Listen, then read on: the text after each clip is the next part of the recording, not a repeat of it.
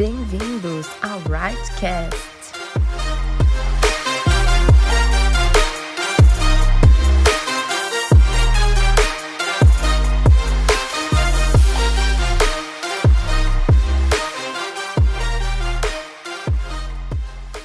Olá pessoal, meu nome é Felipe Resina, eu tenho 31 anos e faço parte da Igreja Metodista Renovada já há 25 anos.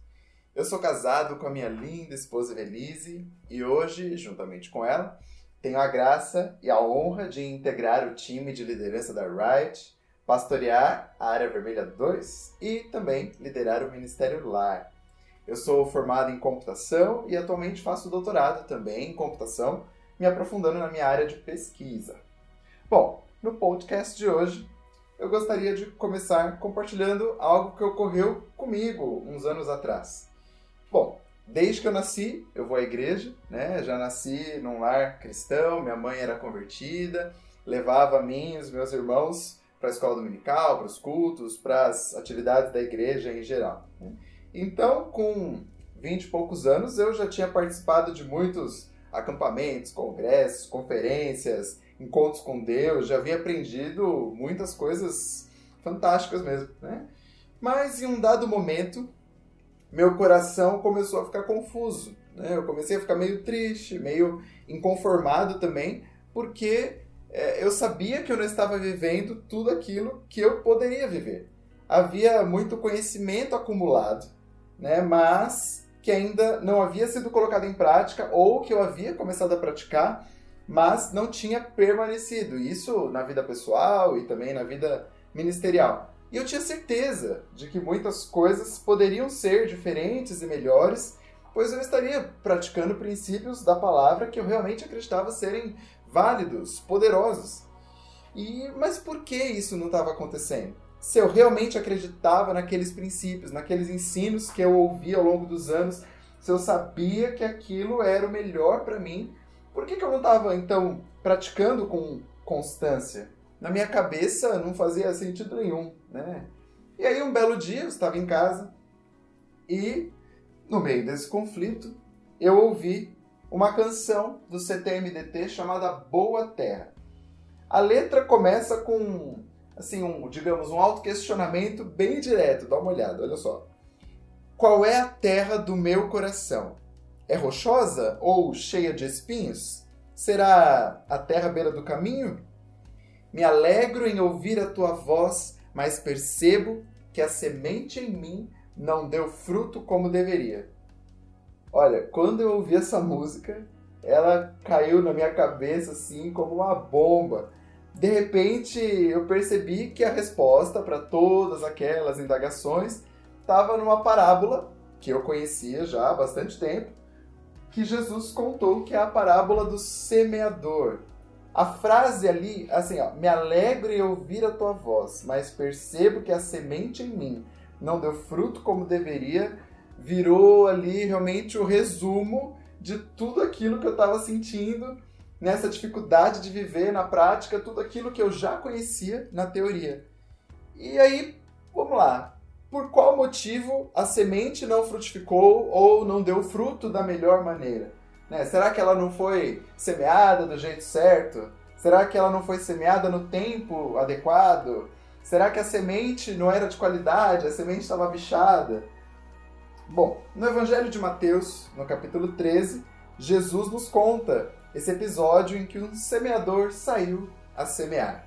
E eu quero te encorajar a ler ou reler é, esta passagem, mesmo se você já conhece bem, com certeza vai valer a pena. Bom, ali, para uma mesma semente, houve quatro cenários diferentes. Desses quatro cenários, apenas um foi favorável à semente, ou seja, houve três situações nas quais a semente acabou não atingindo o propósito final dela. E onde é que está o problema? Bom, vamos analisar aqui juntos. Há três elementos principais nessa história: o semeador, a semente e a terra onde ela foi lançada. Porém, quando Jesus, no mesmo capítulo, vai explicar para os discípulos o significado da parábola, nós conseguimos ver ali um fato que deveria nos alertar e nos chocar, digamos assim, né? que é o quê? Quando a semeadura não dá certo, o problema está unicamente na terra onde ela é semeada. A semente é perfeita, porque a semente é a própria palavra de Deus.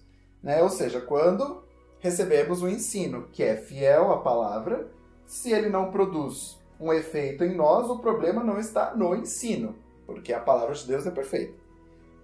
Jesus também, em nenhum momento, atribui o problema ao semeador, aquele que foi lá lançar a semente. Então, só podemos concluir que quando a semente não frutifica, a única responsável por isso é a terra onde ela cai. E por quê? Né? O que, que, que rola de problema com a terra? O que, que acontece né, ali na terra que impede essa frutificação? Nas semeaduras com problema, ali na ilustração que Jesus trouxe, há três possibilidades. As sementes que caem à beira do caminho, as que caem em terreno rochoso e as que caem entre os espinhos. E aqui hoje eu quero conversar com vocês apenas sobre a possibilidade número 2. Vamos lá. No terreno rochoso, segundo a parábola, a camada de terra era fina e então a semente logo brotou, pois o solo não era profundo.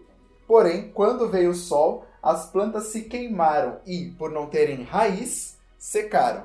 Então dá para ver que Jesus entendia bastante de agricultura e, e é assim, é impressionante como tudo isso tem uma relação bem direta com as nossas vidas. Um terreno rochoso, que tem uma camada fina de terra, é uma terra na qual pouco abaixo da superfície, ou seja, logo, né, se você começar a cavar ali logo abaixo da superfície, já se encontra o que, nos termos técnicos de hoje, se se denomina impedimento rochoso. Talvez isso nos faça refletir sobre a dureza dos nossos próprios corações, algo que a gente vê que ele entristece tanto o Senhor Jesus. Será que ao longo dos anos nossos corações foram endurecendo pelas circunstâncias, é, pelas decepções, pela cultura do mundo que a gente foi absorvendo? Ou na verdade, será que as pedras que trouxemos lá do mundo nunca foram totalmente removidas do nosso coração? Na palavra vemos que esse endurecimento do coração, ele cega o nosso entendimento, ele nos impede de viver pela fé, nos levando realmente a uma ignorância, nos separando da vida de Deus, porque vamos perdendo a sensibilidade ao Espírito Santo. Além disso, um outro problema do terreno com essa característica rochosa é que ele tem uma capacidade menor da água infiltrar e também de armazenar água. Né? Ele tem, a água não consegue nem penetrar e nem ela ficar retida ali de uma forma adequada. Né? E isso, se a gente olhar na, na, na mesma parábola, só que no Evangelho de Lucas, a gente vai ver que isso faz sentido. Porque lá diz que as plantas secaram por não haver umidade suficiente. E assim, há, há vários fatores que determinam a germinação de uma semente. Não é só a água, né? tem a temperatura, a disponibilidade de água, oxigênio, a própria qualidade da semente e tal. Mas o fator mais determinante é a água. E para que o processo dê certo, a quantidade de água que a semente absorve deve ser suficiente não só para dar início à germinação, mas para garantir que o processo vai ocorrer até o fim. Né? Então, será que o nosso coração está meio seco? Será que né, a nossa terra está meio ressecada, endurecida não só pela rocha, como falamos anteriormente, mas pela própria sequidão? Né? Porque sem uma umidificação adequada, a germinação da semente não vai resistir adequadamente, não vai chegar ao alvo. E nesse episódio do terreno rochoso, vemos que ocorreu justamente isso. Uma germinação que não foi até o fim. Ela começou, mas foi interrompida. Ela não chegou a dar fruto, não, não conseguiu permanecer. E aí, quando alguns versículos à frente Jesus vai explicar o significado da parábola aos discípulos, Jesus revela então que as sementes que caíram sobre as rochas ilustram pessoas que ouvem a palavra de Deus e recebem com alegria, ou seja, são pessoas que se sentiram tocadas pela palavra, né? Elas não ficaram indiferentes, elas reagiram à palavra, falaram: "Uau, é isso. Que incrível. Não, não, era isso que eu precisava ouvir. Meu, olha essa revelação. Eu descobri a solução. Não, agora minha vida vai ser diferente. Agora, agora eu vou voar, ninguém me segura. Mas, mas, ao mesmo tempo, Jesus observou que existem pessoas que têm esse tipo de reação, mas não têm raiz. E o que, que acontece? Segundo a explicação de Jesus, essas pessoas creem apenas por um tempo. Quando chegam a angústia, a perseguição, a provação, a tentação, elas desistem, se ofendem, se escandalizam. E são essas as adversidades que representam o sol, né, que são representadas pelo sol que Jesus falou na parábola. Porque na hora que o sol quente bate na planta, não há como ela resistir se ela não tiver uma boa raiz. Você já pensou nisso? E para poder entender esse funcionamento todo, esse mecanismo todo, vamos entender um pouco sobre raízes botanicamente falando. Quando uma semente germina, a primeira estrutura que emerge dela não é aquilo que vemos sair da terra. Né? A primeira estrutura que brota de uma semente é uma raiz. E essa raiz vai fazer o quê? Vai fixar a planta no solo, ou seja, criar ali uma estrutura de sustentação para ela e também absorver do solo a água e nutrientes minerais para sustentar a continuidade do desenvolvimento da planta. Então, a raiz de uma planta tem duas funções básicas principais não só durante a germinação, mas durante toda a vida da planta, né? que são fixar a planta no solo e absorver água e nutrientes. Por isso que na hora do sol forte, a planta não resistiu. Ela tinha que puxar água e nutrientes para sobreviver, mas como quem faz isso é a raiz, não tinha de onde tirar, né? Ou seja, olha só esse mistério não só do mundo das plantas, mas da, da nossa vida cristã. Aquilo que não aparece sustenta aquilo que se vê. Aquilo que está no oculto é que faz o visível permanecer em pé. Aquilo que trabalha em secreto fornece o sustento daquilo que é produzido à vista de todos. Nosso problema, muitas vezes, é querer crescer rapidamente sem antes deixar a raiz crescer. Temos pressa, né? queremos logo crescer nos dons espirituais, ser usados por Deus, tal. Queremos realmente ser poderosos ali, né, no Espírito Santo, mas nos esquecemos de que sem uma raiz forte, aquilo não vai se sustentar. Né? Às vezes estamos, inclusive, com uma motivação errada. Queremos ser usados por Deus para ser vistos pelas pessoas, para sermos elogiados, aceitos, mas na hora da dificuldade podemos acabar morrendo ou até pior, né, sendo motivo de escândalo para o reino de Deus. Tudo isso por quê? Porque não havia firmeza suficiente, não havia raiz. Né? E o solo raso, rochoso, ele não permitiu o desenvolvimento de uma raiz adequada. Inclusive, é, consultando um trabalho de mestrado em agricultura orgânica, eu constatei que realmente né, terrenos com essa característica apresentam impedimento para a produção agrícola, porque poucas espécies resistem nessas condições. Áreas com solo desse tipo são mais indicadas só para pastagem ou preservação ambiental, ou seja, áreas assim não vão desenvolver culturas frutíferas. Será que nós queremos ser esse tipo de solo ou onde nada vai dar fruto, onde é melhor ter só ali uma pastagem, uma área de preservação. Se você está ouvindo este episódio até aqui, eu tenho certeza de que este não é o seu desejo. Talvez você se identificou com algumas coisas descritas aqui na parábola e você está se perguntando como então mudar todo esse quadro. Né? Talvez você percebeu algumas situações da sua vida ali sendo né, descritas mas não sabe como então viver algo diferente daqui para frente, cortar, né, esse essa repetição de palavras não praticadas, de falta de constância, de desistência. E a boa notícia é que a palavra de Deus, ela tem a resposta, porque muito mais do que apontar os problemas, ela aponta a solução. Então vamos por partes. Vamos lá.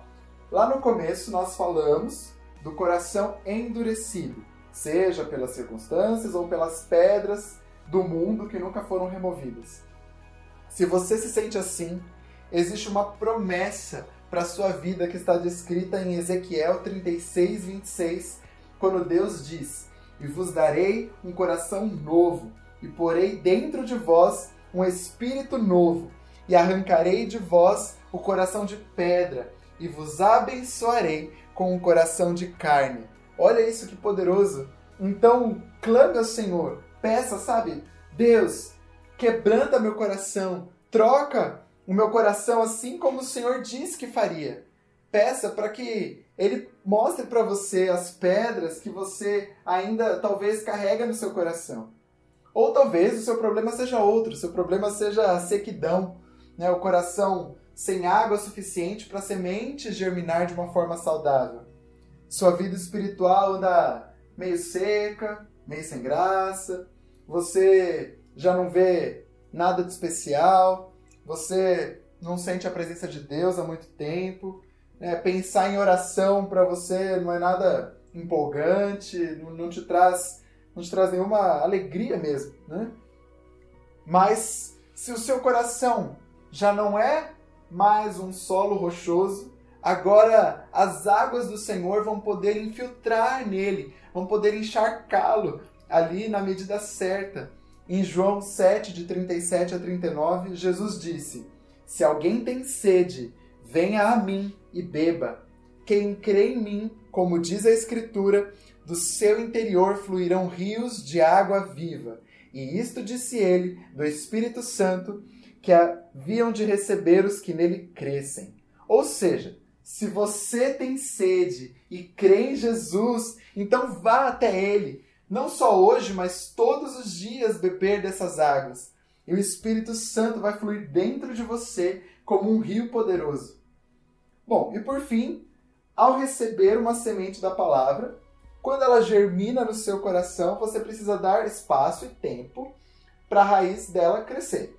Agora que o solo do seu coração não é mais raso e endurecido, agora que o solo não está mais seco, então essa raiz só não vai crescer se você não deixar. Não precisa ter pressa.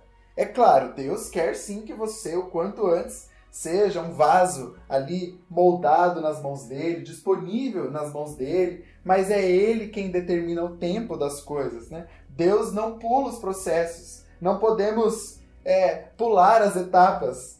E como nós vimos, o processo da raiz ele acontece no secreto, no oculto. Então, é no seu quarto, é onde ninguém vê, é no quebrantamento, na comunhão da palavra, é na adoração sincera, no jejum secreto e também no discipulado ali, no um a um, escondido, onde você abre seu coração e permite que Deus trabalhe em você por meio de um líder, de um pastor. Então é isso, sabe? Invista na raiz e o desenvolvimento da planta será uma consequência. Os frutos são importantes? Sim, claro que são. É, Jesus nos chamou para dar frutos, frutos que permanecem. Inclusive, em Mateus 3,10 diz que o machado já está posto à raiz das árvores, e toda árvore que não produz bom fruto é cortada e lançada no fogo. Mas a gente não deve se enganar, porque não são os frutos que sustentam o meu ministério ou o seu ministério, mas sim as raízes. Romanos 11, 18 diz: Não és tu que sustentas a raiz, mas a raiz a ti. Fica assim, então, mais claro como podemos ser aquele homem justo descrito ali em Salmos 1, que é como a árvore plantada junto a ribeiros de águas, a qual dá o seu fruto no devido tempo, cujas folhas não murcham e tudo o que faz é bem sucedido.